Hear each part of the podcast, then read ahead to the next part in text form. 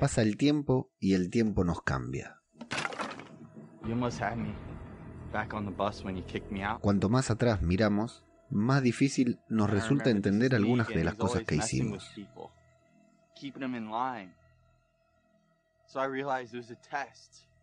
Pero ¿qué pasa cuando miramos hacia el futuro?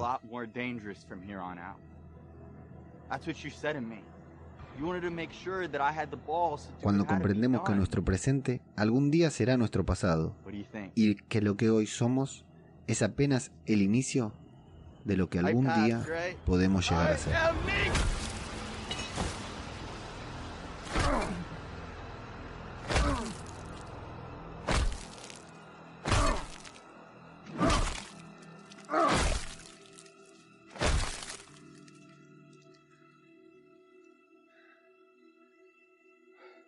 Y si queremos cambiar,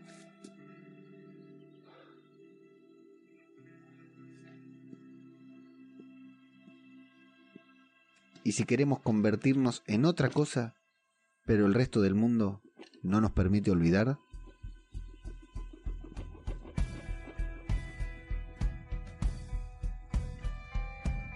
Esto es Zombie, Cultura Popular. Otro podcast sobre The Walking Dead. Síganme, vamos todos juntos, todos a la vez, siempre hacia adelante, no importa para qué, cero compromiso, cero estrés, salgan del agujero y recorramos el camino, arrasando nuestro paso, devorando sin respiro, una marabunta sin discurso ni sentido, acá el que piensa pierde, el que piensa está perdido, ya no hay mañana ni ayer, solo es lo que pase hoy,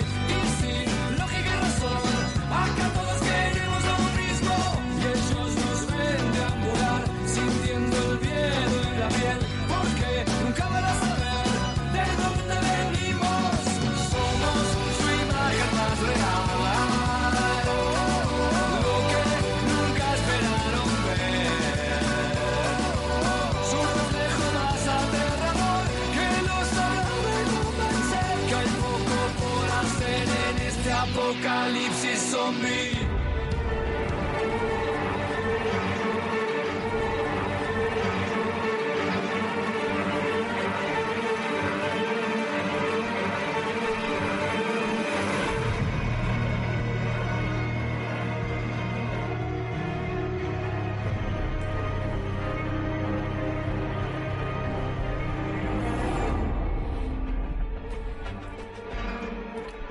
¿Qué tal, amigos? Sean bienvenidos a una nueva entrega de Zombie, Cultura Popular, el podcast de Radio de Babel, en el que nos dedicamos a hablar de la mejor serie de zombies de la historia. Nos dedicamos a hablar nada más ni nada menos que sobre The, The Walking Dead en un capítulo, en un capítulo, la verdad que increíble. No sé si todos opinan lo mismo, si a todos les parece lo mismo que a mí. Yo realmente estoy muy contento con lo que estamos viendo, muy contento con el capítulo que hicieron. Eh, muy capítulo con algunas cositas que pudimos ver en este nuevo episodio de The Walking Dead. Así que bueno, vamos a ver de qué se trata. Como siempre, saludo a toda la gente que está escuchando y a la gente que está en vivo en la transmisión de YouTube. Estamos, bueno, ahí podemos ver a Egoitz que está trasnochando, a Jorge Martínez Román, a Flavio Olmos Kant y figura que hay algunos más pero que todavía no se manifestaron, así que luego los iremos saludando. Para los que se enganchan por primera vez, esto es un podcast, estamos grabando un podcast y si no me equivoco, mientras lo estamos grabando, al mismo tiempo ya lo estamos editando. Eh, es una prueba piloto, esto no tendría que decir porque así el que lo escucha por primera vez se sorprende, pero es una prueba piloto. Eh, si esto sale bien... Eh, que espero que los que están ahí en vivo en la transmisión de YouTube me lo puedan confirmar si esto se escucha bien, si se está escuchando mi voz, si se está escuchando, si se escuchó la música antes, todo. Si esto sale bien, eh, gano como dos horas de vida, de sueño, porque no tengo que editar nada y si sale como el orto, perdí dos horas de mi vida, pero bueno, son gajes del oficio. Y la idea es que los que solamente escuchan el podcast, la versión en, en audio de este programa, de este podcast, de esta review, que siempre digo es la experiencia total, escucharlo en, en podcast, si la idea es que los que lo están escuchando más allá de esto que estoy diciendo ahora no sientan la diferencia, no perciban la diferencia y podamos todos eh, disfrutar del podcast, del programa de la, de la manera que, más nos gusta.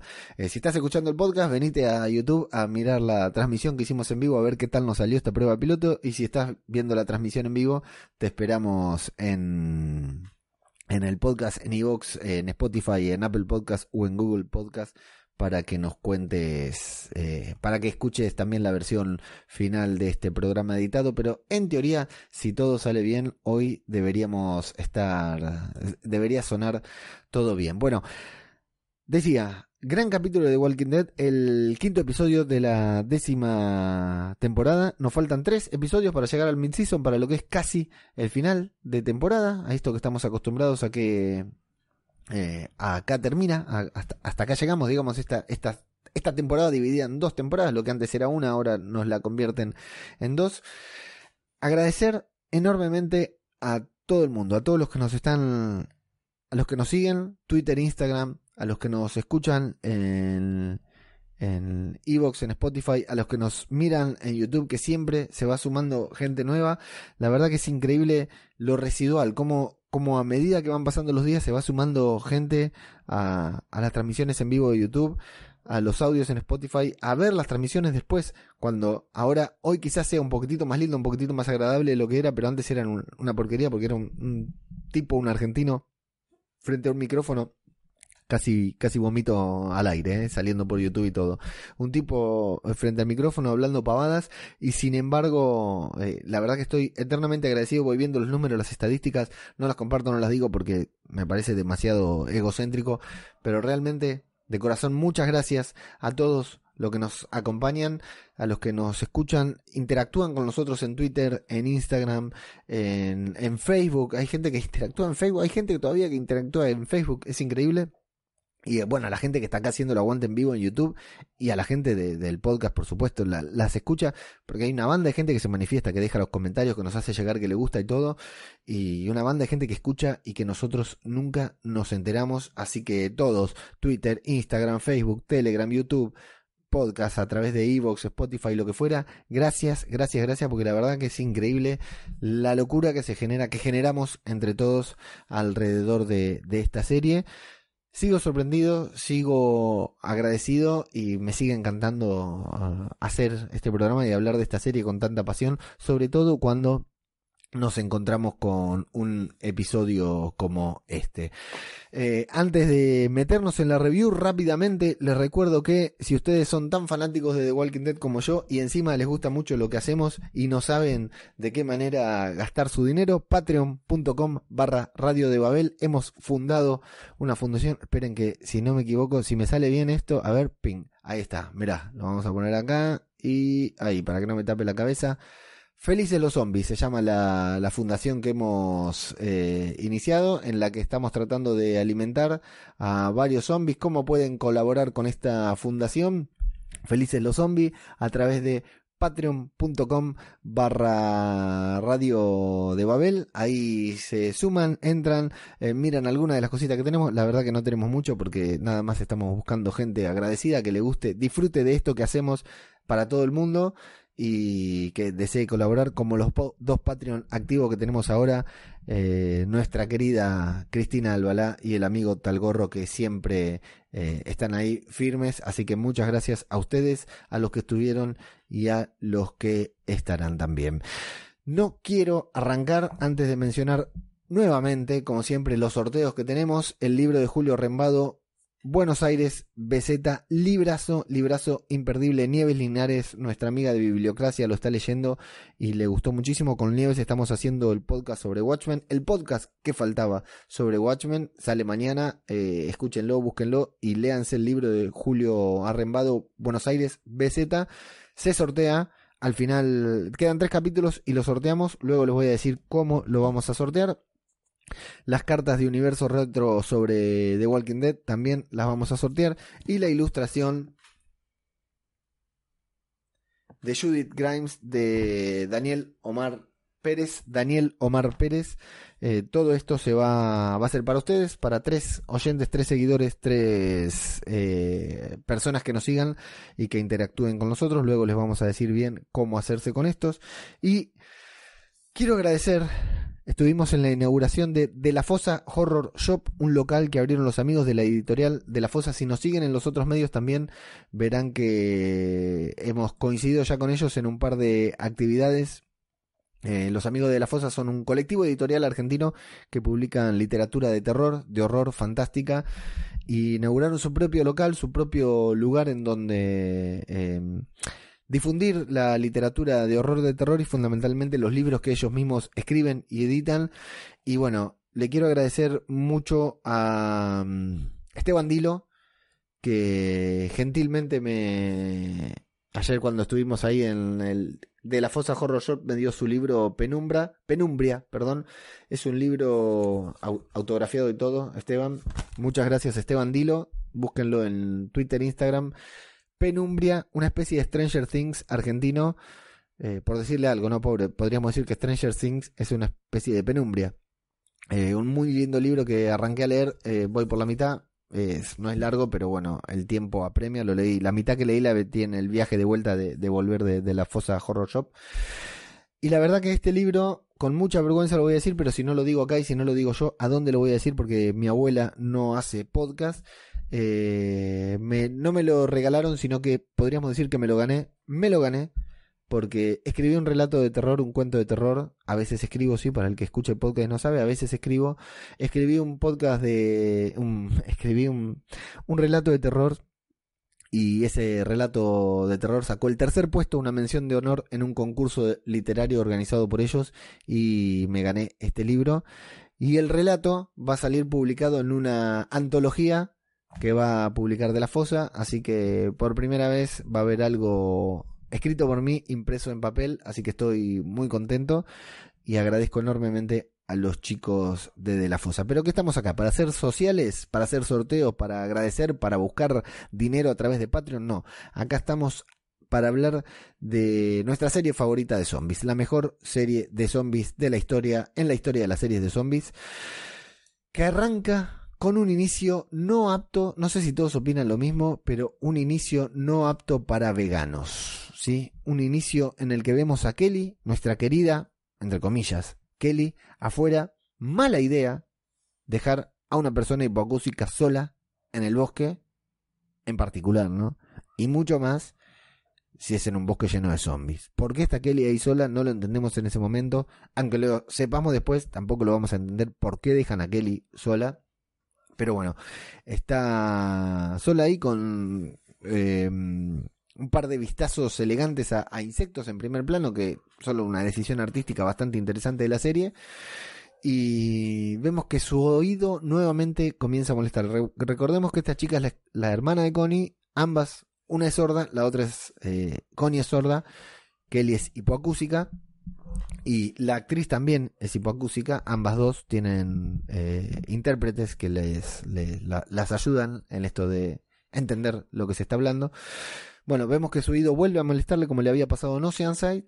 Y... Pero también aprendemos, no solo vemos que es una mala idea dejar a una chica hipoacúsica sola en un bosque repleto de zombies, sino que también aprendemos que se puede matar un cerdo con una gomera o tirachina, como le dicen en España. Yo no tengo idea de cacería, aunque mi viejo era amante de las armas. Pero, ¿se puede matar un cerdo con una gomera? Acá le decimos gomera, muchachos, no tirachina.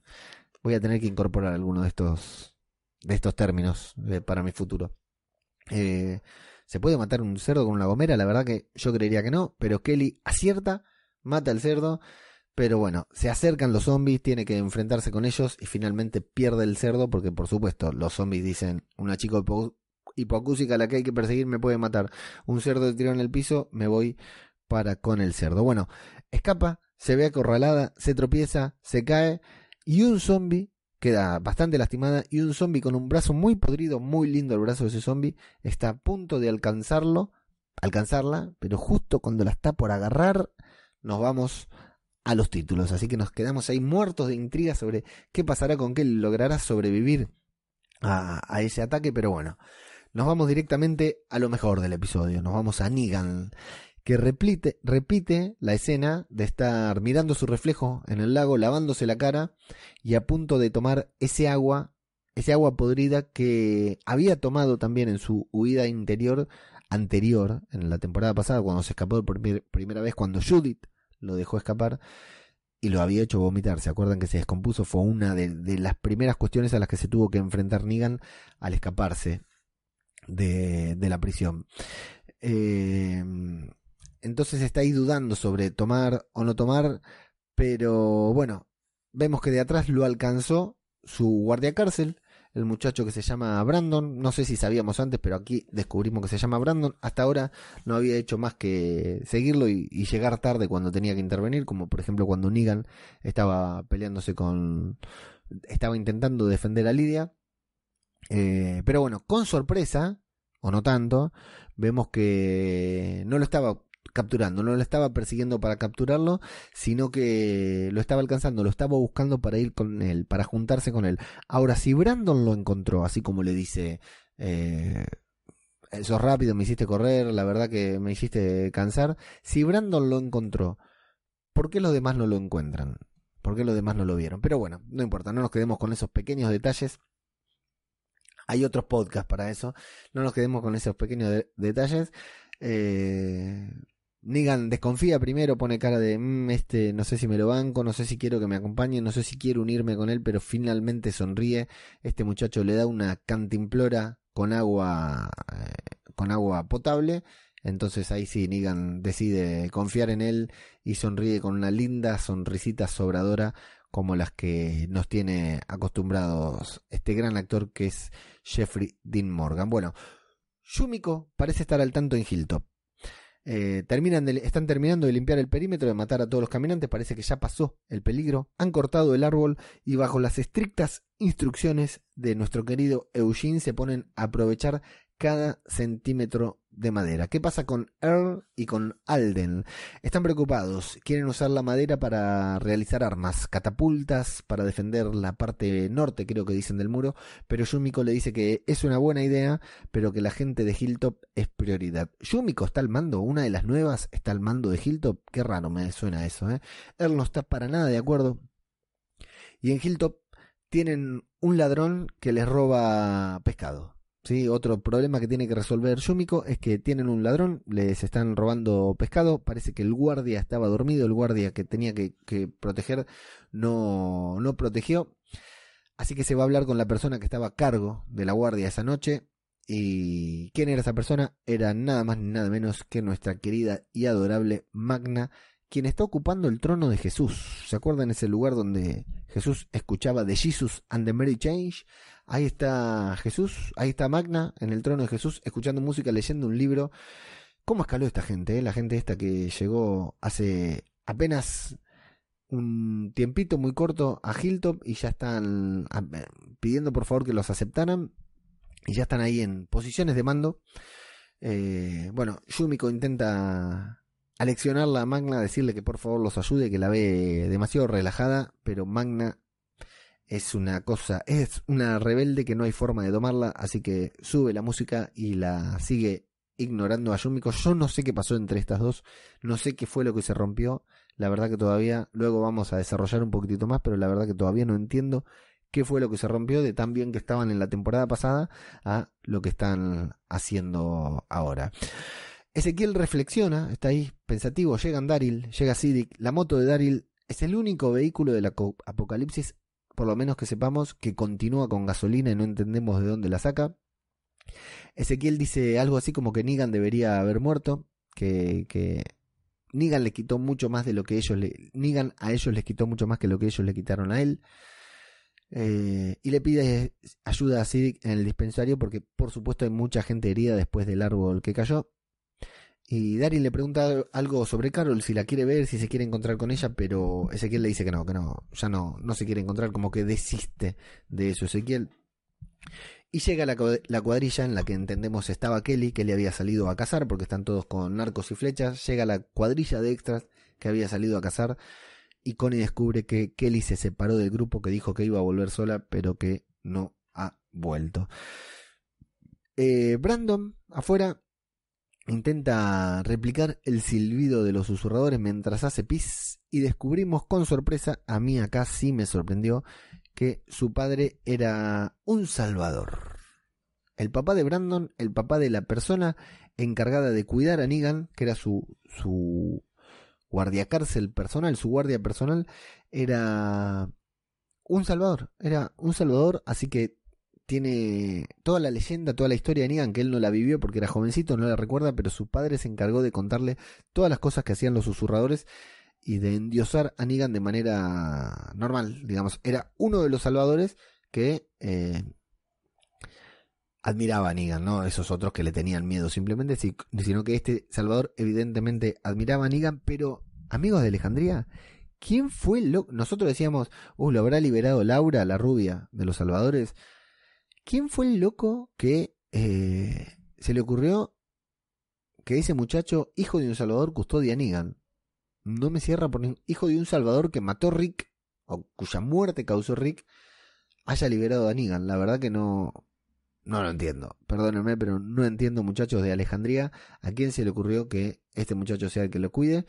Pero también descubrimos que no fue él quien lo liberó porque le pregunta, ¿no me vas a contar cómo te liberaste? Bueno, Cuenta la historia del santuario, cuenta la historia de cómo Rick Grimes asaltó el santuario mató a sus padres, los obligó a moverse a Alejandría y que encima les daba discursos de comunidad, que dice que Rick Grimes era un hipócrita y comienza a hablar de la leyenda en que Negan supuestamente obligó a Rick a cortar su propia mano. Nueva referencia al cómic, no es spoiler, no rompan las pelotas, pasa en los primeros volúmenes.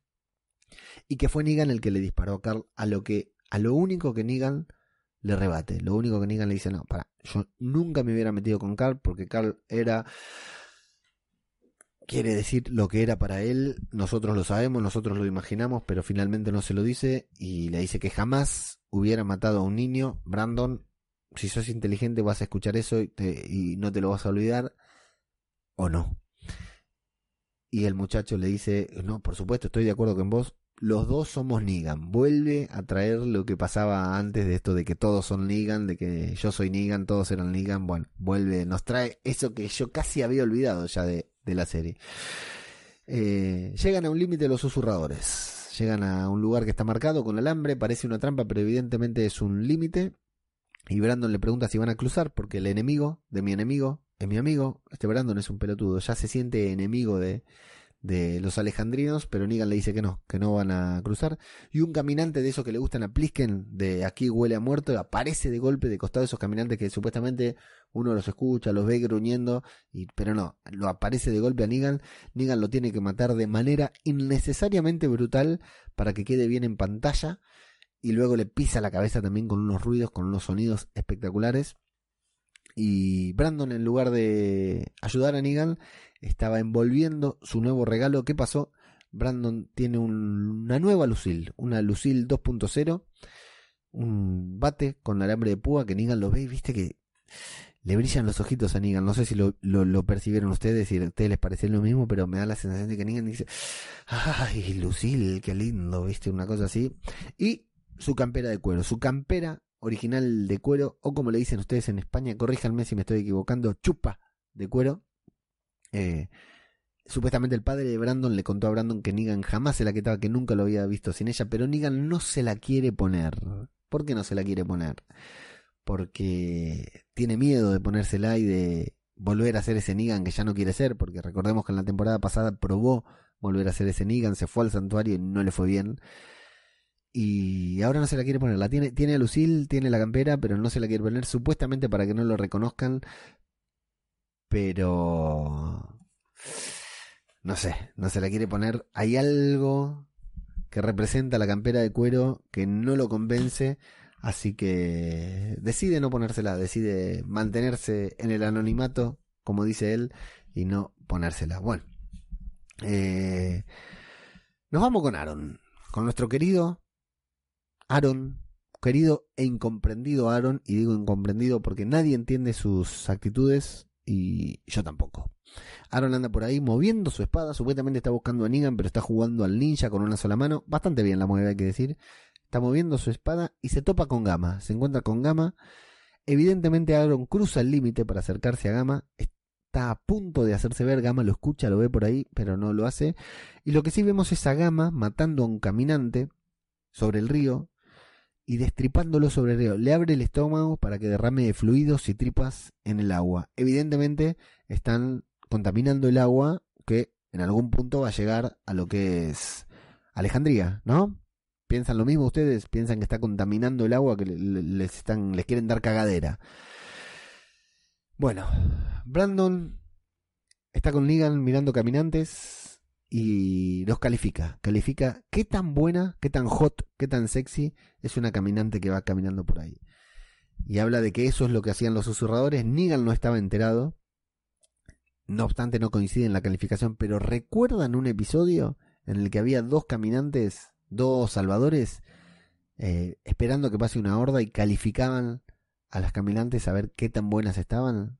Qué, gente asquerosa los salvadores, ¿no?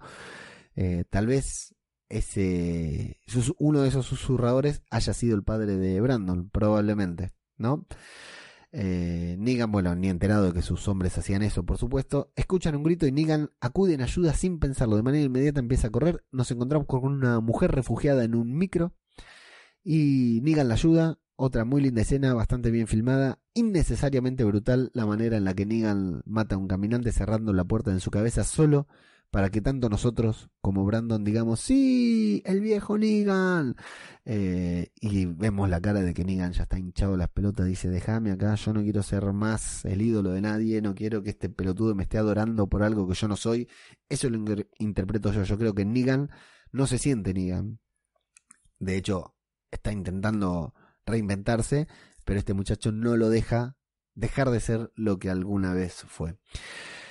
En Hilltop, Connie está mal por haber dejado a Kelly irse sola, pero Daryl le da, no, no es en Hilltop porque ya están ahí caminando, ya están en el bosque. Daryl le cuenta una anécdota sobre Merle, que no viene al caso, la verdad, una anécdota de mierda.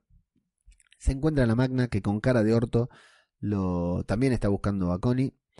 Ahora sí, en Hilltop, Alden habla sobre arreglos de plomería sobre los que Yumiko debe decidir. Evidentemente sí, es Yumiko la que está a cargo en Hilltop. De hecho salió una nota que iba a ser el reemplazo natural de Maggie. 10 puntos, porque Yumiko está terrible también, pero bueno, no sé cómo gana tanto lugar Yumiko. Eh, pero bueno, hasta ahí se, tiene que, se tenía que quedar para, para tomar otras decisiones más administrativas. Y Earl está muy preocupado de que Alden él está preocupadísimo por los susurradores, sabe que están en guerra, sabe que ese árbol lo tiraron los susurradores, aunque nosotros hasta ese momento no lo sepamos. Y le dice a Alden que si realmente piensa que esté bien, que si realmente piensa que los susurradores no lo van a atacar, pero Alden le dice que se quede tranquilo que no hay un momento que pase del día sin pensar en los susurradores, que no se olvidó de ellos. Ezequiel está hablando con Siddiq, le habla sobre los robos que escuchamos antes, y vemos un Shiva de hierro que Henry forjó en ese mediodía, dos horitas que estuvo con él aprendiendo a ser herrero. Bueno, estuvo forjando un Shiva que se lo quiso regalar, pero que nunca le pudo regalar. Ezequiel empieza a toser, Siddiq lo quiere revisar y contra su voluntad, nuestro querido rey termina confesando que tiene un tumor, supuestamente, según su autodiagnóstico, es cáncer de tiroides. Aunque primero intenta ocultarlo, se enoja con Siddiq Finalmente confiesa, muestra la protuberancia que tiene en el cuello, bastante importante, la tenía cubierta con una bufanda o algo así. Dice que es hereditario, que su abuela y su padre se curaron gracias a la quimio, los medicamentos y a una banda de terapias que él ahora no va a poder hacer porque son épocas, me encantó, de pócimas y hechizos, así que no tiene solución, que sabe lo que significa. Definitivamente Ezequiel se está muriendo. Y Sidic habla de que bueno hay acupuntura, hechicería y cosas así eh, y Sidek habla de su enfermedad, la suya, la que tiene este ataque de pánico que sufre, que se tuvo que ir de Alejandría porque todos los miraban como buscando, pidiéndole explicaciones de por qué él sobrevivió y ellos no. Puto cura, puto cura, si, si tenés razón, la verdad que no sé qué hago. Eh, dije que me retiraba del podcasting, pero bueno, espero que Siddiq no sea traidor, no creo que... Siddiq no es traidor, cura, cállate. Eh, así que bueno, le dice que lo único que pueden hacer es hablar sobre su enfermedad, no guardársela, no cerrarse para estar más tranquilos. La señora a la que salvó Negan está con su hijo, se llama Milo o Milo, y escapa de siseadores. Me encanta como cada, cada grupo que aparece tiene un nombre diferente para los caminantes, a los que nosotros los llamamos caminantes. Si siguiéramos a este grupo, a este grupo, en la serie, si en la serie en vez de seguir a siguiéramos a la mamá de Milo, eh, la serie se, se llamaría eh, The Walking Dead de, de Siseadors Man, Dead, algo así. Malísimo chiste que intenté hacer. Eh, bueno, dice que están por ahí escapando.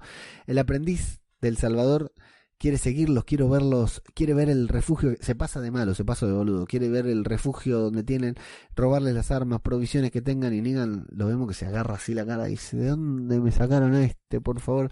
Eh, intenta explicarle que las personas son, son recursos, este se lo toma demasiado literal, dice, sí, bueno, vamos a matarlo, agarra una barra de metal, pero Negan lo detiene, le agradece, pero le pide que vuelva, que se vuelva a Alejandría porque todo va a ser muy peligroso, le agradece por, por haberlo salvado y el muchacho intenta extorsionar, le dice, bueno, pero si vuelvo tengo que confesar a dónde estuviste porque yo no soy buen, buen no soy bueno para mentir, así que van a saber que estuviste que, estuviste acá, que estás acá, te van a venir a buscar y Negan le dice, andate a la concha tu madre, contá lo que quieras, a mí no me rompas las pelotas, no te quiero ver más acá.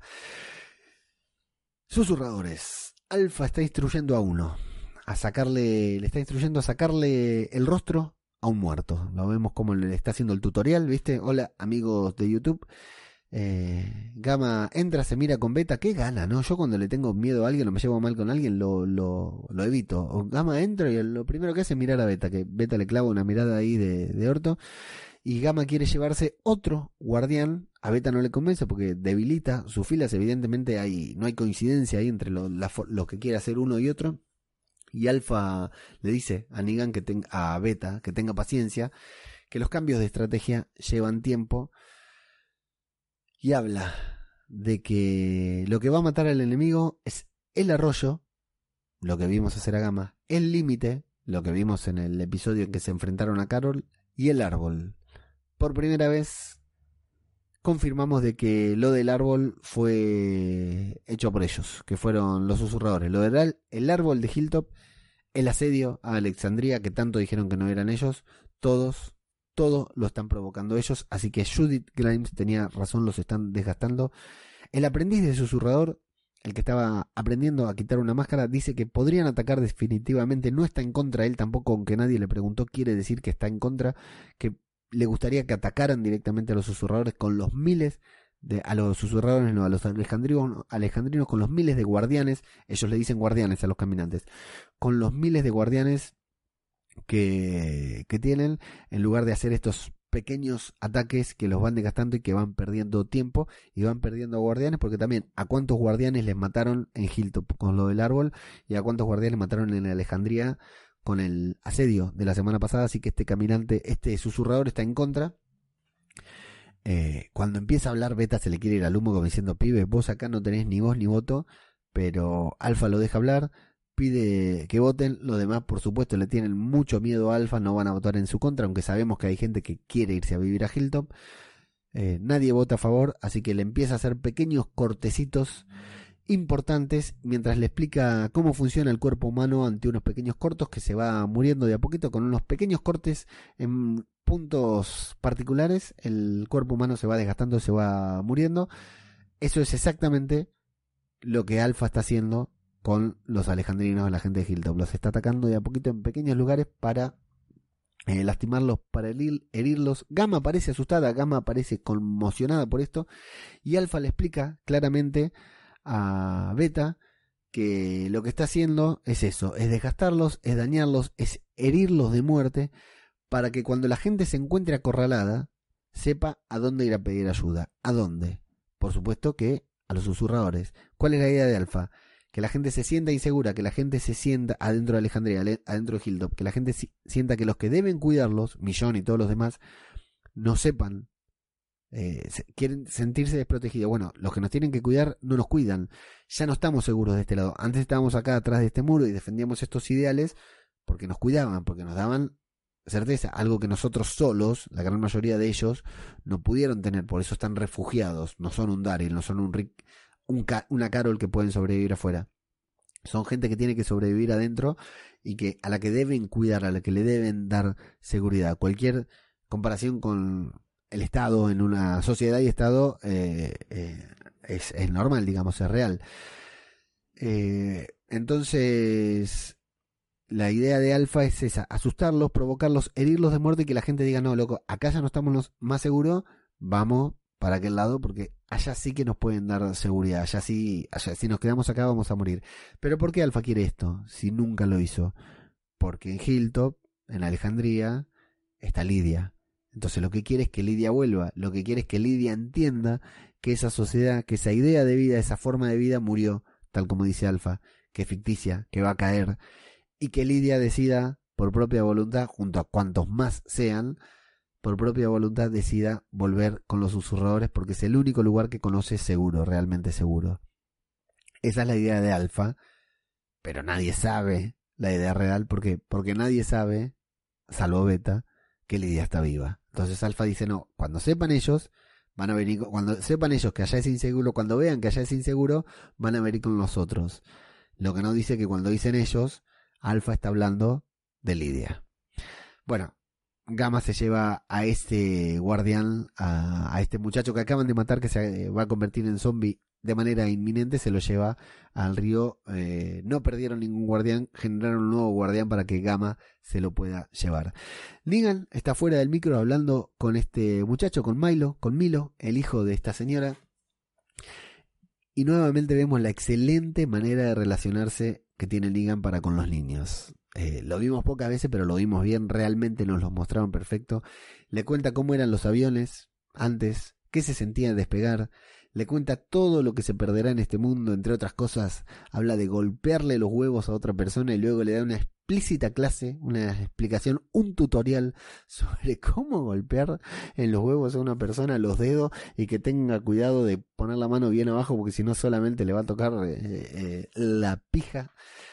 Muy divertido, la verdad que muy gracioso, aparte, y, las expresiones de Jeffrey Dean Morgan, excelente diálogo, excelentes expresiones, gran actuación, es una pavada la escena, ¿no? Pero realmente eh, Jeffrey Dean Morgan se luce. Y bueno, finalmente se cansa de hablar, se va a conseguir madera para calentar la cena, y dice que conoce un lugar en el que los podrían aceptar siempre y cuando no digan quién los llevó ahí, que él los va a tratar de acercar tanto como pueda. Habla de muros altos, habla de una mansión en el medio, habla de tierras que se pueden cultivar. Claramente está hablando de Hilltop, no de Alejandría. Nigan los quería llevar, Nigan a este punto los quiere llevar a Hilltop para que vivan ahí, pero claro, él no puede ir a Hilltop y ellos no pueden seguir que lo llevó él, porque si no lo van a salir a buscar. Gama va junto a su caminante, pero comienza a tener flashback, comienza a tener recuerdos del momento en que su hermana atacó a Alfa y ella la tuvo que defender, tuvo que defender a su líder y condenar, matar a su hermana. Así que ataca al guardián con bronca, lo, lo ataca de atrás, lo empieza a matar, no cumple con el objetivo para el que se lo llevó, para el que se lo dieron. Está tan cegada, tan loca, con los flashbacks que tiene, que se termina cortando la palma de la mano. ¿Y quién está ahí para ayudarla? Aaron, que continuaba allí, no sabemos por qué, no sabemos desde cuándo, no sabemos cuánto tiempo pasó. Aaron seguía ahí, le tira una venda, se presenta. Gama no la quiere aceptar la venda, pero la termina aceptando porque realmente se hizo un corte grande. Y se va de ahí sin decir gracias, sin presentarse cuando Aaron le dijo cómo se llamaba, de dónde venía, etcétera. No entiendo el plan de Aaron, chicos. No entiendo qué es lo que quiere hacer. Congraciarse quiere hacer eso que le dijo a Millón cuando apagaron el incendio, que tal vez consigamos un poco de buena voluntad de parte de ellos por haber apagado el incendio. Bueno, no, no fue así. ¿Qué quiere hacer Aaron? ¿Por qué cruza el límite otra vez si ya hubo problema con eso? La verdad que no lo entiendo. Pero bueno. Afuera Connie, Daryl, Magna y Perro encuentran a Kelly. No hay rastros del caminante que estaba por atacarla. Cuando los títulos nos interrumpieron, no sabemos si se vaporizó no sabemos si Kelly lo mató y se cambió de lugar y se sentó en otro lugar. No sabemos si se olvidaron, si fue un error de filmación, pero la verdad que una lástima eh, no ver a un caminante por lo menos ahí tirado como para decir lo mató. Y descubren las cosas robadas de Hilltop que las tenían esta banda de inadaptados que jamás debieron haber recibido ahí en Hilltop. La verdad que Millón tenía toda la razón con esta con tatuajes tumberos. Evidentemente no era harina de buen costal.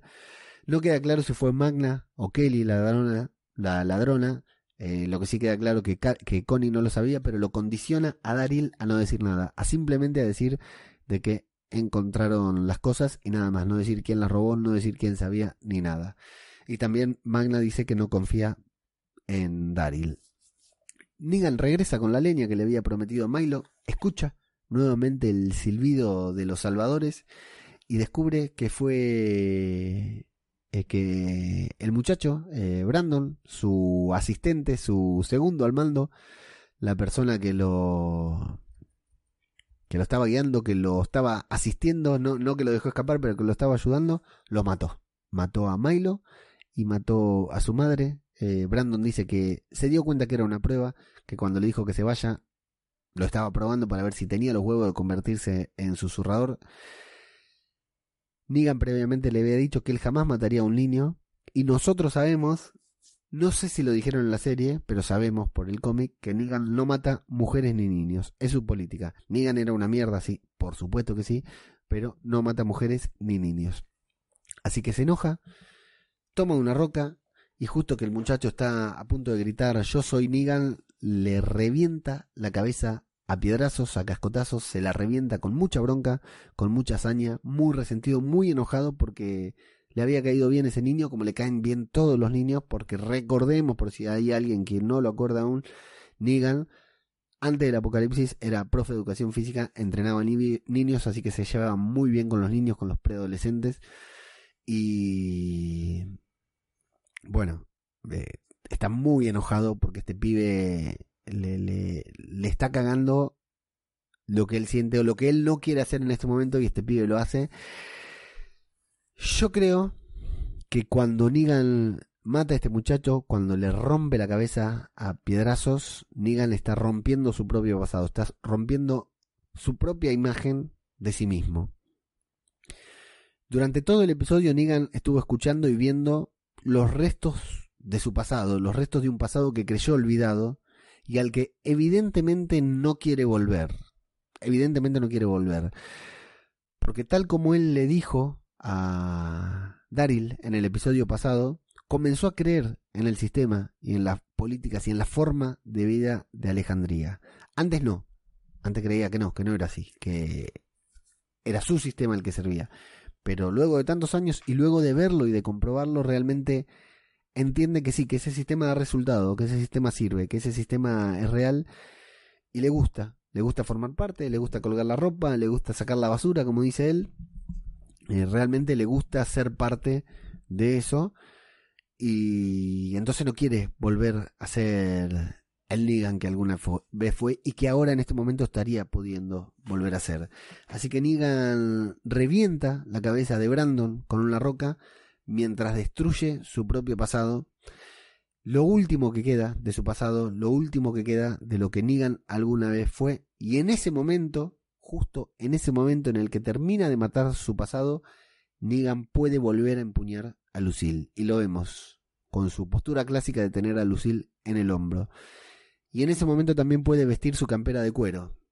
Y se pone la campera de cuero, la lleva en la mano. Y vuelve a ser Negan, se transforma en Negan nuevamente se transforma en un nuevo Negan, en el Negan que de ahora en adelante va a ser el protagonista de la serie y nos va a traer a nosotros eh, muchos, muchas satisfacciones verlo eh, protagonizar la serie y estar un poquitito más para el lado de los buenos. El plano y la música, mientras Negan camina, mientras se aleja de la escena, el plano aéreo y la música mientras con Negan caminando con Lucila y la campera en la mano, es buenísimo, es buenísimo. El plano, la escena, toda esa parte es genial. Y la música. La banda de forajidos regresa a Hilltop con su botín. Siddiq habla con Dante por radio sobre cómo está Alejandría. Lo que nos interesa, lo que más me interesa a mí de esta conversación que Siddiq tiene con Dante, que es cortita, es que Rosita pescó alguna especie de virus, así que nos preocupamos mucho, me preocupo mucho, esperemos que esté mejor, que se mejore rápidamente le mandamos un beso a Rosita y que se mejore eh, lo antes posible. Pero bueno, todo es una cosa de Sidic para poner a Carol frente al micrófono, levantarse y dejar a Ezequiel también que se siente ahí para que pueda hablar con Carol, para que pueda, pueda de alguna manera despedirse, tal vez contarle de su amistad, de su enfermedad, tal vez no. Pero esa es la idea. Así que nosotros también En ese momento comenzamos a despedirnos del rey, al cual nunca logramos adorar, pero que en algún punto pudimos encariñarnos. Y cuando Carol se acerca al micrófono, cuando Ezequiel tiene la posibilidad de hablar con ella, finalmente apaga la radio y sale de ahí porque se ve que no tiene los huevos para confesarle a Carol de qué se trata. La escena más vacía del episodio, Yumiko y Magna siguen discutiendo, no sabemos por qué, no sabemos cuándo comenzaron a llevarse mal, pero la cosa no parece mejorar. Yo no entiendo mucho, la verdad, no sé ustedes qué pasó con Magna que se puso tan del orto para con Yumiko porque estaban culo y calzón en la temporada pasada, pasada. Vuelven a hablar de su pasado cuando Yumiko era su abogado, era la abogada de Magna y la defendió de un crimen que no cometió, dice Yumiko, pero Magna termina confesando que sí, lo había cometido. Bueno, hay conflicto porque Magna se siente observada, se siente acusada. En la temporada pasada no parecía que se sintiera así, pero bueno, Yumiko la manda a dormir a otro lugar con tristeza. Yumiko está triste y nosotros estamos tristes de que Magna se vaya a dormir a otro lugar porque evidentemente no vamos a tener a volver a tener escenas como la que tuvimos en el episodio anterior. Es una pena. Entre los susurradores Gama confiesa lo de la venda ante Alfa con miedo. Eh, lo de la venda, Alfa podría llegar a tomarlo como una debilidad porque si Gama, eh, la naturaleza es sabia, si Gama se muere desangrada por la, por la venda, eh, por, por el corte, bueno, se la tiene que bancar. La venda supuestamente podría llegar a ser una, una debilidad. Por eso va Gama con miedo, le confiesa que el hombre del brazo de metal le, le ayudó y, Alfa, volviendo a hablar sobre las máscaras que usa la gente, algo que nos dijo Lidia en el episodio pasado, de las máscaras que todos nos ponemos, que todos usamos, le dice que tal vez tenga que usar una nueva máscara, le saca su máscara, su piel, y le indica que tal vez frente a Aaron tenga que, que el Aaron puede serles útil y que debería usar otra máscara frente a Aaron. Lamentamos decirte, Alfa, que Aaron está inmunizado contra esa máscara que querés, que creemos que Gama querés que use, a Aaron no le vas a, no te le vas a acercar desde ese lado, pero bueno, es la intención de, de Alfa. Y atención aquí a esta charla entre Gama y Alfa porque hablan sobre el tema del sacrificio. Eh, le dice, Alfa la, felicito, le agradece por el sacrificio que hizo por su hermana y, y Alfa le, eh, y Gama le dice que el sacrificio, le, Alfa, Gama, perdón, Alfa le agradece a Gama por el sacrificio que hizo, el de su hermana, el de salvarla por sobre su hermana. Y Gama, a su vez, le agradece, le dice que el sacrificio que ella hizo, el sacrificio que Alfa hizo, fue aún mayor porque tuvo que entregar a una hija. Atención a esto, porque esta es la base de todo lo que está planteando Alfa y está basado en una mentira y esa mentira le va a explotar en la cara a Alfa. Mucha atención a esto. Connie le pide perdón a Daryl por hacerlo mentir, para cubrirlas, pero Daryl le dice que entiende porque son una familia. Connie le dice que ellos también son familia, ellos dos, que Daryl y ella también son familia, aunque Isa, Isabel, nuestra querida Isabel del grupo de Telegram, dice que no sabe si ambos hacen exactamente el mismo símbolo, pero bueno, a fines prácticos en la traducción nos tradujeron que sí. Así que si hay algún sordo mudo escuchando, esa es buena. Si hay algún sordo mudo escuchando, por favor que nos mande un audio contándonos sobre el símbolo este que hizo Connie. Esa fue buena, ¿eh? me gané 4 o 5 puteadas seguro. Bueno, vamos con lo mejor del episodio. Si todavía puede tener algo mejor el episodio, porque todo lo de Negan fue genial. El final. Negan cruza el límite, y se pregunta en voz alta qué carajo tiene que hacer una persona acá para que para ser para ser comido, para ser mordido. Es genial, digan diciendo, pero mierda, hace dos horas que estoy caminando solo por el bosque, ya se me hizo de noche, voy silbando, voy cantando, voy hablando y no viene un puto zombie a morderme. ¿Qué mierda tengo que hacer en este mundo para que me muerdan? Es genial ese momento de, de Negan. Eh, pero bueno, aparecen, ah, eh, aparecen los caminantes Previamente Negan dice, le temen al lobo viejo y empieza otra vez con el Little Pig, Little Pig, let me in. Es buenísimo ese clásico cuando que golpeó el portón de Alejandría gritando el cuento del lobo y los tres cerditos. y aparecen los caminantes.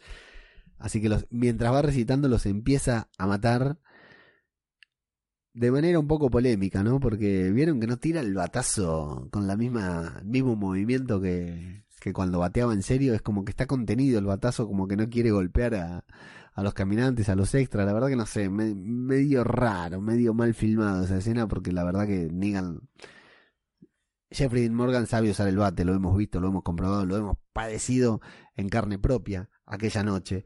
Y sin embargo acá parece que no supiera, parece que no pudiera eh, hacerlo bien. Eh, bueno, mata a varios caminantes de manera polémica, pero finalmente lo agarran por sorpresa, lo agarran de atrás, lo tiran al piso y se encuentra cara a cara con nuestro querido Beta. Uno de los encuentros que yo más ganas tenía de ver. Realmente verlo ahí enfrentarse a Beta me, subió mucho el, el hype.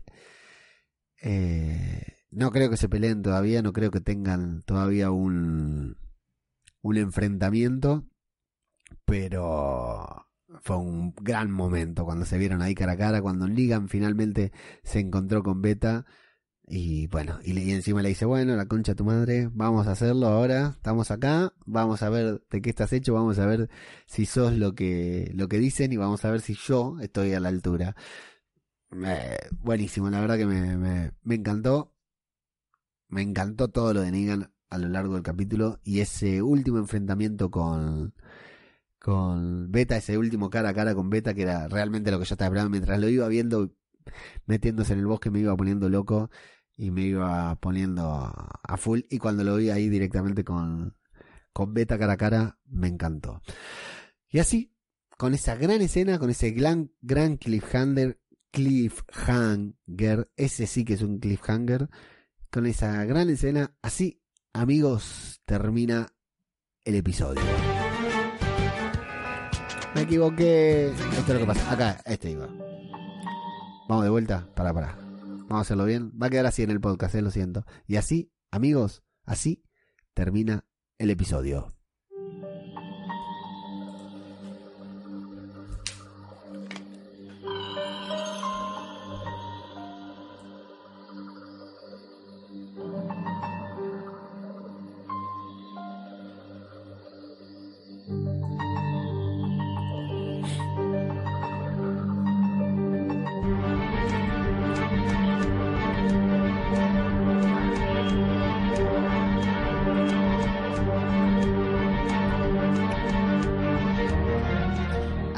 Canchero con esto, ¿eh? De manejar la música en vivo e en directo, pero la verdad que como, como anécdota, como experiencia, está re bueno. Para que a este le tengo que poner repeat. No me acuerdo ni dónde era, acá. Ah, repeat track, ahí está, queda ahí lupeado. Estoy hecho un crack, muchachos, estoy hecho un crack. Bueno, a ver si se escucha, sí, ahí se escucha. Vamos con los comentarios de la gente, los amigos que nos siguen en YouTube. Les cuento a todos los que están mirando que hoy, eh, con este nuevo sistema que estamos eh, eh, implementando, que esperemos que a todos les guste, a mí yo por el momento estoy sintiendo mucha adrenalina, me va gustando bastante. Tenemos un poquitito, un poquitito más de delay eh, sobre lo que estamos escuchando, lo que estamos, lo que ustedes dicen y lo que yo digo, así que les pido disculpas por el delay, pero bueno, vamos a, a hablar sobre los, lo que decíamos, el, el episodio. ¿Qué pasó con el episodio? La verdad que todo lo que fue de Negan fue genial. Bastante fiel, bastante relacionado a lo que es el, el cómic, que eso es muy interesante. Eh, ya seas lector o no seas lector, no importa. Todo lo de Negan. Eh, es necesario que Negan. Eh, decíamos que era necesario que Negan saliera de, de, la celda, que Negan no estuviera más encerrado, que pudiéramos ver al actor. Tenía que llevar un proceso, por supuesto, porque durante todo este tiempo nos fueron haciendo perder el odio que nosotros teníamos por Negan. Negan lo sacó a Glenn, Negan lo sacó a Bram, Negan lo sacó a Carl, Negan hizo. Y bueno, y en definitiva, aunque fue el actor el que se fue. Para la historia, eh, Negan lo sacó a Rick. No lo mató, no fue directamente, pero bueno, en definitiva, Negan fue responsabilidad de Negan que eventualmente Nick se fuera a la serie.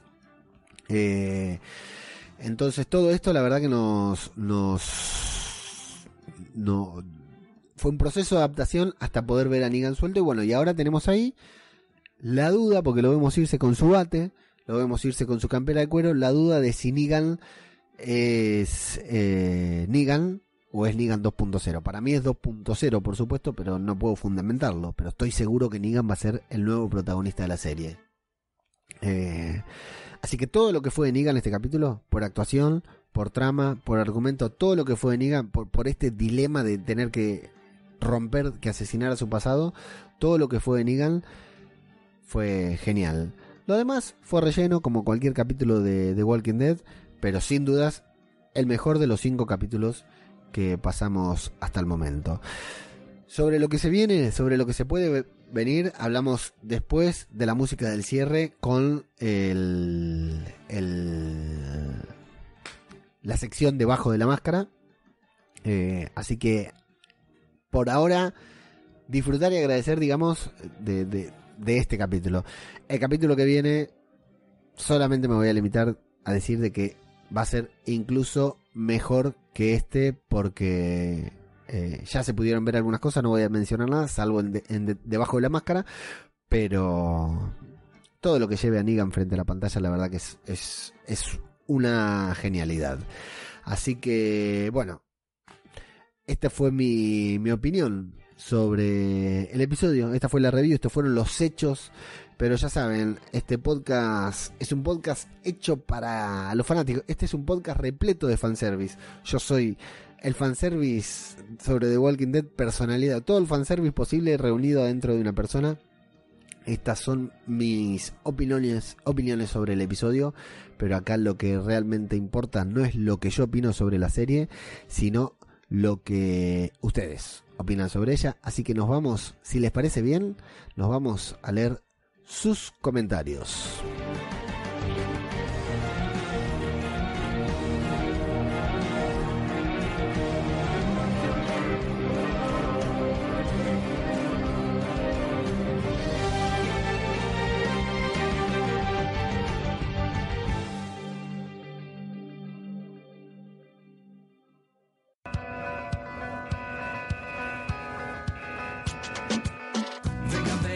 síganme,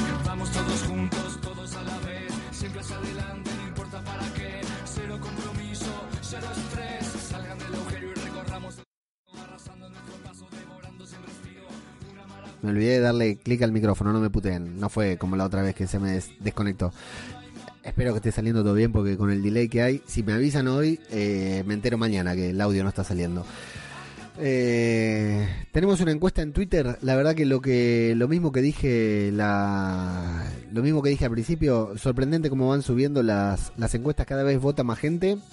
Hicimos preguntamos qué te pareció el nuevo episodio de The Walking Dead. Cuatro opciones había. Una opción era genial.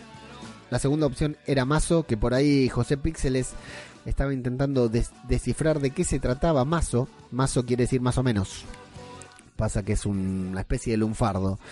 Cuatro opciones decía, genial, mazo, aburrido o estaba viendo Watchmen. 55% votó genial, 15% votó mazo, 12% votó aburrido y 18% votó estaba viendo Watchmen. Eh, esto fue nada más que para mencionar a Watchmen en, en Zombie Cultura Popular y en la encuesta que hice sobre Watchmen mencioné a Zombie Cultura Popular, a The Walking Dead, porque hago meta, meta, meta, spam. Eh, tenemos los comentarios de YouTube, la gente que está en YouTube, saludamos rápidamente. Está, vamos a ver los comentarios que opinan del capítulo, que opinan del Flavio Olmos Cantero, Cantarero, dice a chupar spoiler porque no lo vi. Jorge Martínez Román nos avisa que nos estamos, que me está escuchando fuerte y claro. Apareció Pablo Ous, el artista que hizo mi dibujo de convertido en zombie. Así que, Pablo, ¿cómo estás? Flavio dice acá mirando un nuevo youtuber. ¿Qué onda, eh? La nueva transmisión. Se sorprendieron, ¿eh? Escuchen desde adentro, dice Pablo, enorme audio que grabó Leo. Bueno, sí, hay algunas cositas publicadas ahí en formato audio, audiolibro, audio algo, qué sé yo, no sé cómo decirlo.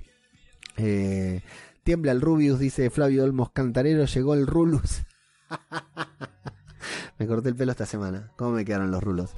Eh, buena, supongo que es una gomera mágica, dice Camuido Urden. Sí, la verdad que una gomera espectacular. ¿eh? Acá, ¿no? Cristian, acá en el conurbano, con esa gomera, los pibitos que salen a tirarle ahí a las cotorritas, no queda una con una gomera como esa. Eh, Goitz dice, joder, con una bala y rifle Gerix de Merkel, ese no los abato. Imagina con un tirachina. Mierda, se ve que Goitz conoce de casa. Te cuento, Goitz, que mi viejo fabrica, era armero, fabricaba rifles de arma comprimido. Después te voy a pasar un par de fotos de lo que hacía. Mi viejo ya no está, sus rifles tampoco, pero los últimos años de su vida los pasó armando, eh, vendiendo armas de aire comprimido. La verdad que un, un artesano, mi viejo. Flavio dice, cada vez que leo nombra a Eugene me levanto y aplaudo un crack, crack total. Eugene, un grosso Eugene dice Camuy, yo salgo del audio y entré a los cuatro minutos, mucha baba pero tan, para tan poco personaje. Eh, no sé a qué se refiere Pablo. Para eso hubieran dejado a Judith, dice Flavio, cuidando a Negan. Para eso hubieran dejado a Judith cuidando a Negan. Eh, traten de escribir bien, muchachos, porque me están haciendo la vida imposible. Camuy dice, se parecía más a uno de esos fans que matan a su ídolo. Le faltaban todos los patitos. Sí, a mí me hizo acordar a Mark Chapman, el que mató a John Lennon. Un caminante ninja, el que le aparece a Negan, sí, de sorpresa. Una chaqueta de cuero para los mexicanos. Chaqueta, ahí está. Chupa de cuero en España. Bien, lo dije bien. Sí, es exactamente eso es lo que busca Gama, contaminar el río. Bien. Pablo dice, yo pensé que lo mismo con el asunto del agua. Es más, cuando Ezequiel comenzó a toser, pensé que era por el agua contaminada. Igual recordemos que la gente del el reino le metía chanchos alimentados a carne de zombie a lo del santuario y jamás tuvieron cagadera. Así que no sé. No recuerdo eso, pero tremendo necrófilos, dice Camuy. Sidic traidor, dice Flavio. Pobre Ezequiel, espero que no muera. Si no murió en las picas, no quiero que muera así, dice Camoy. Sí, qué tristeza no morir de un tumor. Yo creo que no, esto va debajo de la máscara. Eh, Sidic no es traidor, dice Pablo. Si va a morir así, que haga algo heroico, dice Flavio. Algo como eso iba a decir. Como Eugenio, dice Pablo. Un Alaú Akbar en medio de muchos susurradores. Pero dudo que le den las pelotas para hacer algo heroico a Ezequiel, dice. La teoría de Judith, la teoría de Judith, qué lindo momento ese, andás a ver a cuál se. Eh, sí, dije la palabra pija. Me gusta el protagonismo que le están dando a Aaron. Posiblemente logre cambiar a gama de bando. Supongo que quiere lograr eso. Mm, puede ser, ¿eh? ¿eh? a ver que me perdí. Brandon, hijo de puta, dice Flavio. Disfruté mucho ese momento. Se merecía que le partan la cabeza por hijo de puta. Ya estamos hablando de Brandon. No le quiso convidar el Fernet. Merecía morir entonces. Estuvo mortal. Se tira de cuerpo completo. Es muy raro. Muy bueno el directo y capitulazo. Aguante Niga. No sé quién se tira eh, de cuerpo completo, Cristian. Todos volvemos a ser Nigan. No se escucha. Ah, era yo el pelotudo, sí.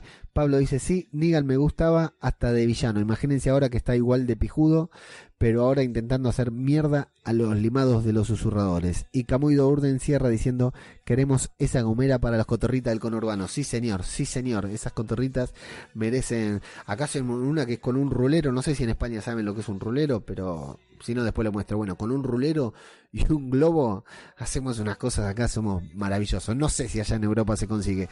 Cristian, déjame, ahora al final leo, porque hay mucho de ley, si conoces esa que digo yo del rulero y la y el globo. Qué buena sería que apareciera en el The Walking Dead, ¿no? El The Walking con Urban. Estaría genial. Bueno, y vamos a lo que realmente va. Eh, Negan se tira de, cuerpo completo al batear, sí, dice Cristian. No tenemos tanto delay. Sí, la verdad que son. No, estuvo bien esta escena, no estuvo bien actuada corporalmente, fue, fue muy rara. Seguramente Plisken de aquí huele a muerto podría explicar mejor lo que hicieron mal en esa escena porque tiene muchos mejores conocimientos que yo sobre cine y filmación. Nos vamos a los comentarios de Evox, que son lo importante. Muchas gracias a toda esta gente que comenta en YouTube, por supuesto en Twitter, por supuesto en Instagram, también una banda de gente que interactúa con nosotros. Pero la gente de Evox, que es nuestra propia red social, nuestra propia comunidad, la verdad que agradecerles enormemente por escuchar, por dar like, por compartir y por dejar sus comentarios. Cristina Albalá, que tiene su propia canción, no la voy a cantar porque me intimido, pero por ahí la puedo poner en una pista pregrabada ahora que soy un artista. Cristina Albalá dice, pole, qué ilusión. Lleva tres o cuatro poles, Cristina. Cuenta pendeja, Isabel dice, léelo cantando, Leo, y ahí me lo hace cantar Isabel, la puta madre. Mírala, mírala, mírala, mírala. Cristina, álbala. Gracias, Leo, te queremos, gracias a vos. Isa Egoitz, que está en el directo, también dice, que se joda la salta cuadras. Yo soy Nigan. Indescifrable, Egoitz. Gran episodio de The Walking Dead y de Zombie Cultura Popular, dice Pablo. Tranquilo, Leo. Sidic no es traidor, solo tiene fuertes ataques de pánico. Pese a las dificultades técnicas, enorme como siempre, amigo. Sé que no te gusta que magnifiquemos tu trabajo, pero es que eres el mejor complemento para la serie y tu análisis cada vez más apasionado nos da energías para seguir con The Walking Dead. Una mención especial que no sé si alguien lo comentó ya, las canciones que pone siempre al final del podcast relacionadas con el título del episodio, acertadísimas siempre. Mil gracias, Leo. Otra vez, gracias a vos, cura, sí. A veces no es tan fácil, pero sí, a veces sí. Hijo de puta, usaste mi audio debajo de la máscara, sí, y no te pagué royalties, cura. Nacho Cuarto dice, cuando se prepara una fortaleza hay que talar todos los árboles desde el desde del perímetro exterior, tanto para tener visibilidad y que no puedan cubrir los enemigos como para evitar incendios.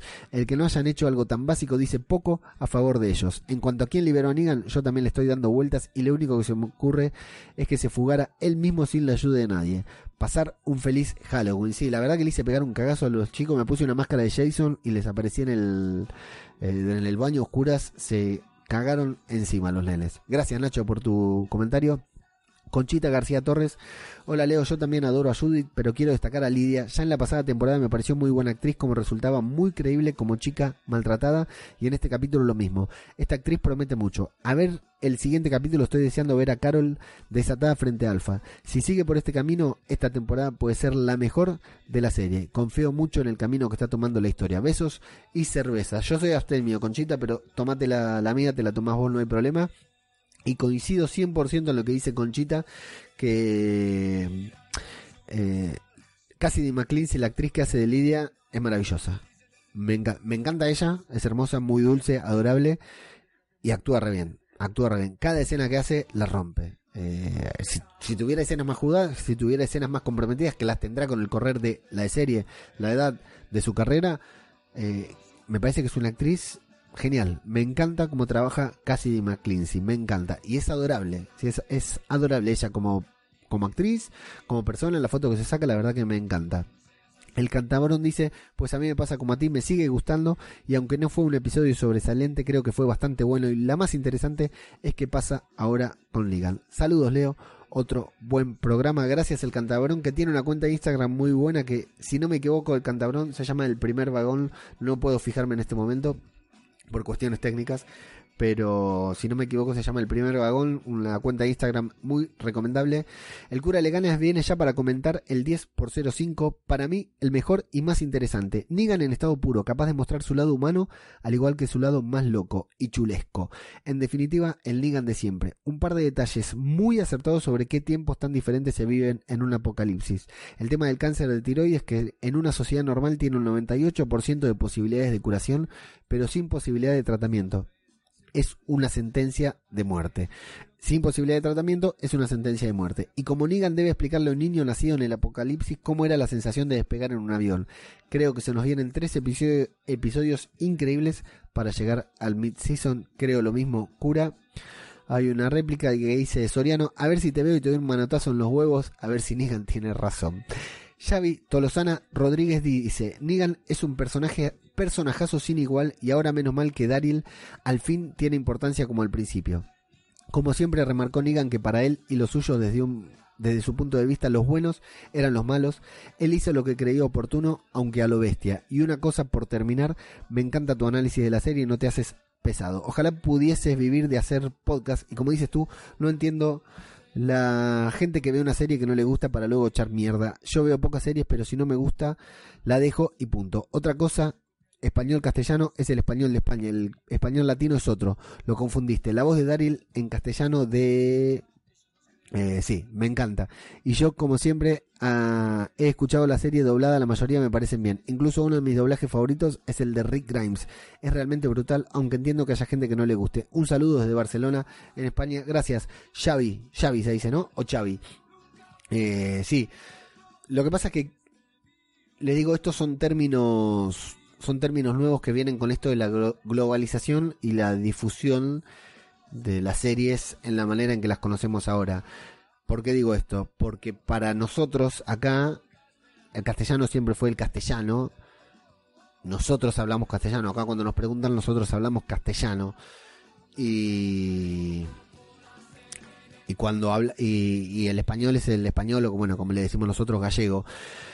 Eh, el español latino o el español de España es algo que por lo menos acá ha llegado con esto de los subtítulos, de los doblajes. Che, ¿en qué está esta película? ¿En el español latino, en el español de España? Y el detalle que siempre cuento es que acá, para nosotros, escuchar una serie doblada al español de España, cerramos los ojos y vemos una película porno. Porque por alguna razón, el 95% de las películas pornográficas, cuando la época de los VHS, cuando no había internet, estaban habladas en español. Entonces, si acá escuchás a alguien imitando el diálogo de una película porno, lo va a decir en español. En español de España. Y cada nosotros vemos una serie doblada en español, escuchamos porno. Así, sea lo que sea que está, así estemos mirando un dibujito animado acá en Argentina, una caricatura, escuchamos porno. El amigo, así que gracias Xavi por el comentario. Pero sí es cierto, eh, el español latino, no me acuerdo que habremos dicho en el episodio pasado, pero eh, lo que sí siempre digo que siempre recuerdo que a Karen le gusta mucho el español latino, el, el Daryl en español latino. Soriano dice, hola Leo, querido amigo, ¿cómo andás? Muy bien, Soriano. ¿Y vos? Esta temporada está siendo muy buena, creo que Negan puede hacernos olvidar un poquitito a Rick. Me muero de ganas de ver el encuentro de supervillanos. Esto va a ser un Alien versus Predator. Una cosa que me está mosqueando esta temporada es el comportamiento de Aaron. En el primer capítulo con Millón en el puente, luego con Ligan en el tercero, en el cuarto no me gustó cuando presenció el bullying a Lidia y no dijo nada. Y encima vota a matar al que sí hizo algo. Y en este último capítulo, Aaron ve dos veces a Gama contaminar el agua y no hace nada.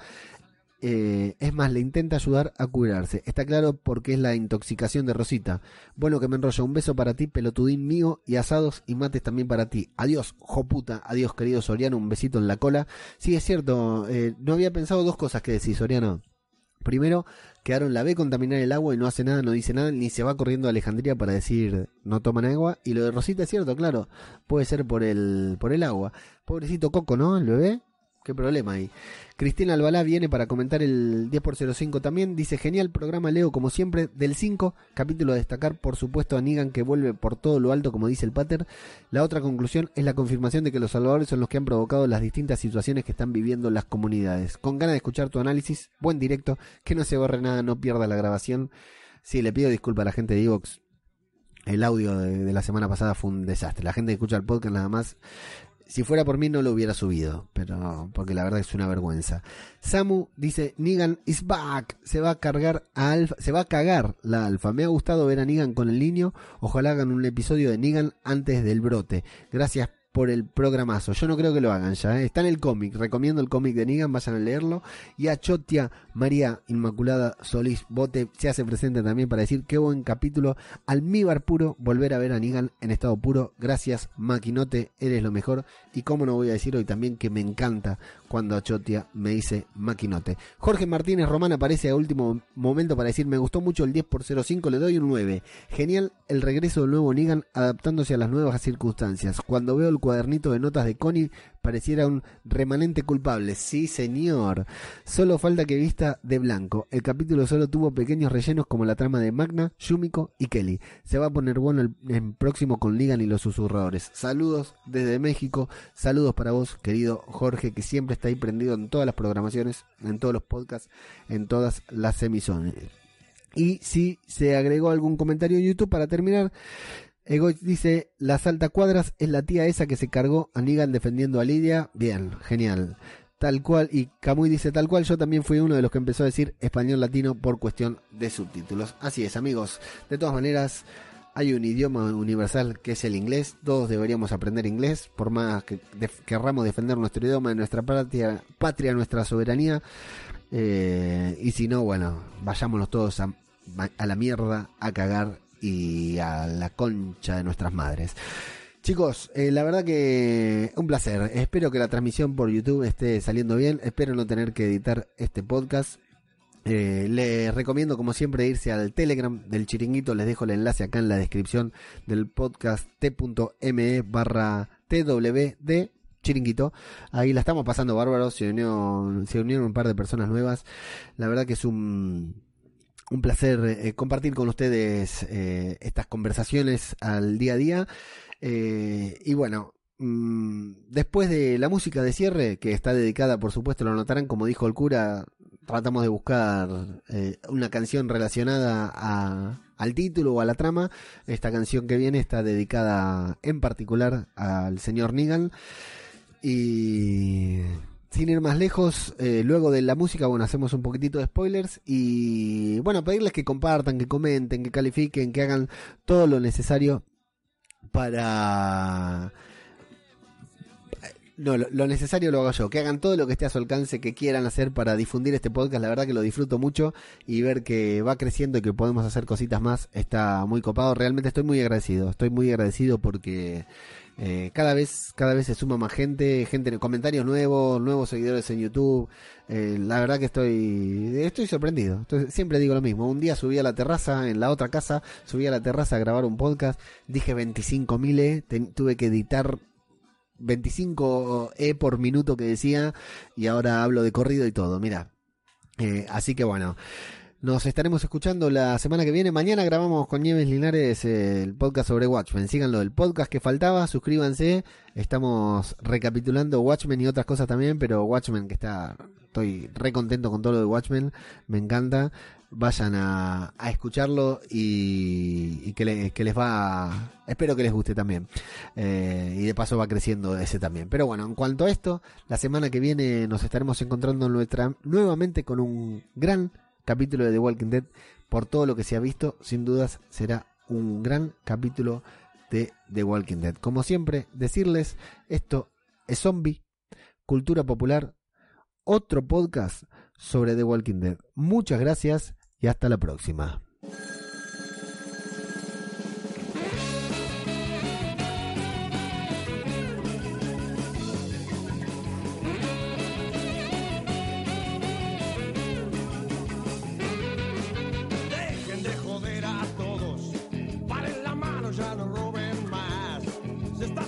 El agua de este pozo. Yo soy tranquilo, pero voy a explotar. Porque un día me levanto cruzado. Y un fierro que encuentre tirado por ahí. Y voy a entrar a dar y dar. Y voy a dar y voy a dar y dar. Y voy a dar y dar y dar. Y va a ser tarde, nadie me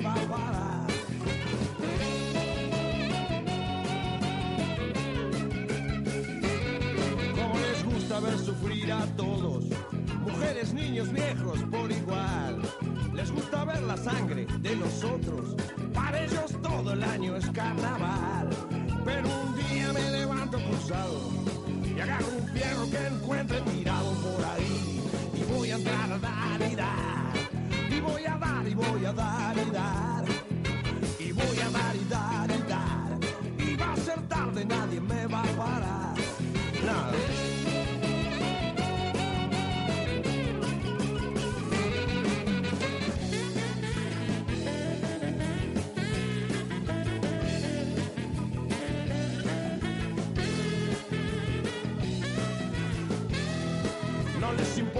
no tengas techo. Se cagan en la solidaridad. No soy ninguna vieja que protesta. Y no me busquen que me van a encontrar. Porque un día me levanto cruzado. Agarro un fierro que encuentre tirado por ahí. Y voy a entrar a dar y dar. Y voy a dar y voy a dar y dar. Y voy a dar y dar y dar. Y va a ser tarde, nadie me va a parar. Estoy tranquilo porque estoy medicado. Soy pacifista, pero no soy tarado. Yo voy a entrar a dar y dar. Y no me busquen que me van a encontrar. Yo voy a dar y dar y dar. Y va a ser tarde, nadie me va a parar.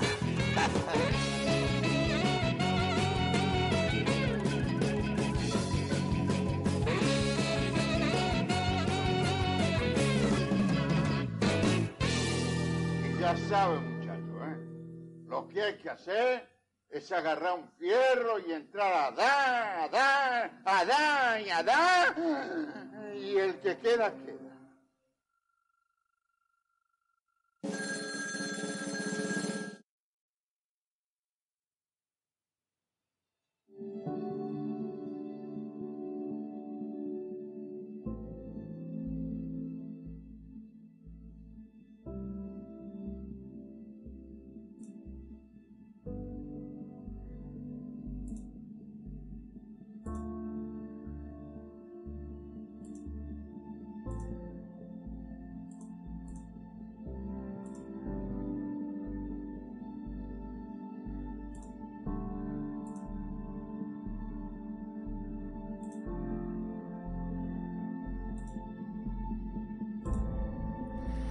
Bueno, tenemos spoiler, tenemos idea de lo que puede llegar a, pasar con el próximo capítulo. Sí, tenemos tráiler más que nada. Pero más allá de. Más allá de los spoilers del tráiler de lo que sabemos, eh, la verdad es que Negan quedó con los susurradores. Y, y la principal herramienta que tenemos acá es el cómic. La principal herramienta, por suerte, es que tenemos un cómic. Si bien The Walking Dead se ha despegado completamente del cómic, en esta parte parece que está siendo fiel, fiel a lo que a lo que sabemos que fue el cómic, a lo que a la historia del cómic de siempre, que bueno, si hay alguien que no la sabe, estamos ah, me olvidaba de algo fundamental en esta parte. Esta parte está eh, llamada estamos en la sección Debajo de ahí está. debajo de la máscara. Ese es el cura Legañas del chiringuito. Estamos en debajo de la máscara, así que acá somos full spoilers, así que salgan cagando si no se aguantan. El debate que quería tener sobre el tema de, de los spoilers es si Negan va a matar a Alpha como pasa en el cómic. En el cómic se acerca a Alpha, la engaña, entabla una cierta amistad, una cierta relación, hay algo ahí medio raro entre Negan y Alpha que no creo va a ser divertido si pasa en la serie eso pero es como que la quiere seducir o intenta seducirla y bueno para finalmente terminarla matando pero bueno en el cómic Rick está vivo en el cómic Negan intenta congraciarse con Rick ahora también se tiene que congraciar porque hay una banda de gente que piensa que se murió que, es un hijo de puta que mató a, esta mina encima se escapó o sea que es culpable Así que no le viene mal congraciarse. Se tiene que congraciar con la gente, no con alguien. Ni con Daryl, ni con Millón, ni con Carol. O sea, lo que Negan necesita es con- congraciarse con el pueblo, con la gente. Entonces, va directamente por el lado del cómic, todo indica. Pero The Walking Dead siempre se despegó un poquitito del cómic. Hay muchas cosas que las hizo fiel, como lo de Glenn y Negan, pero le metió una variante. Yo no sé si nos van a quitar la sorpresa. Sería hermoso que Negan le reventara la cabeza, le cortara la cabeza, le cortara el cuello a, a Alpha. Por supuesto que sí. Yo no creo que lo hagan. Yo creo que Negan va a ir ahí, va a influir, va, a ejercer, va a ser el disparador de algo. Pero para mí la que tiene que matar a, a Alpha es Carol. Definitivamente tiene que ser Carol.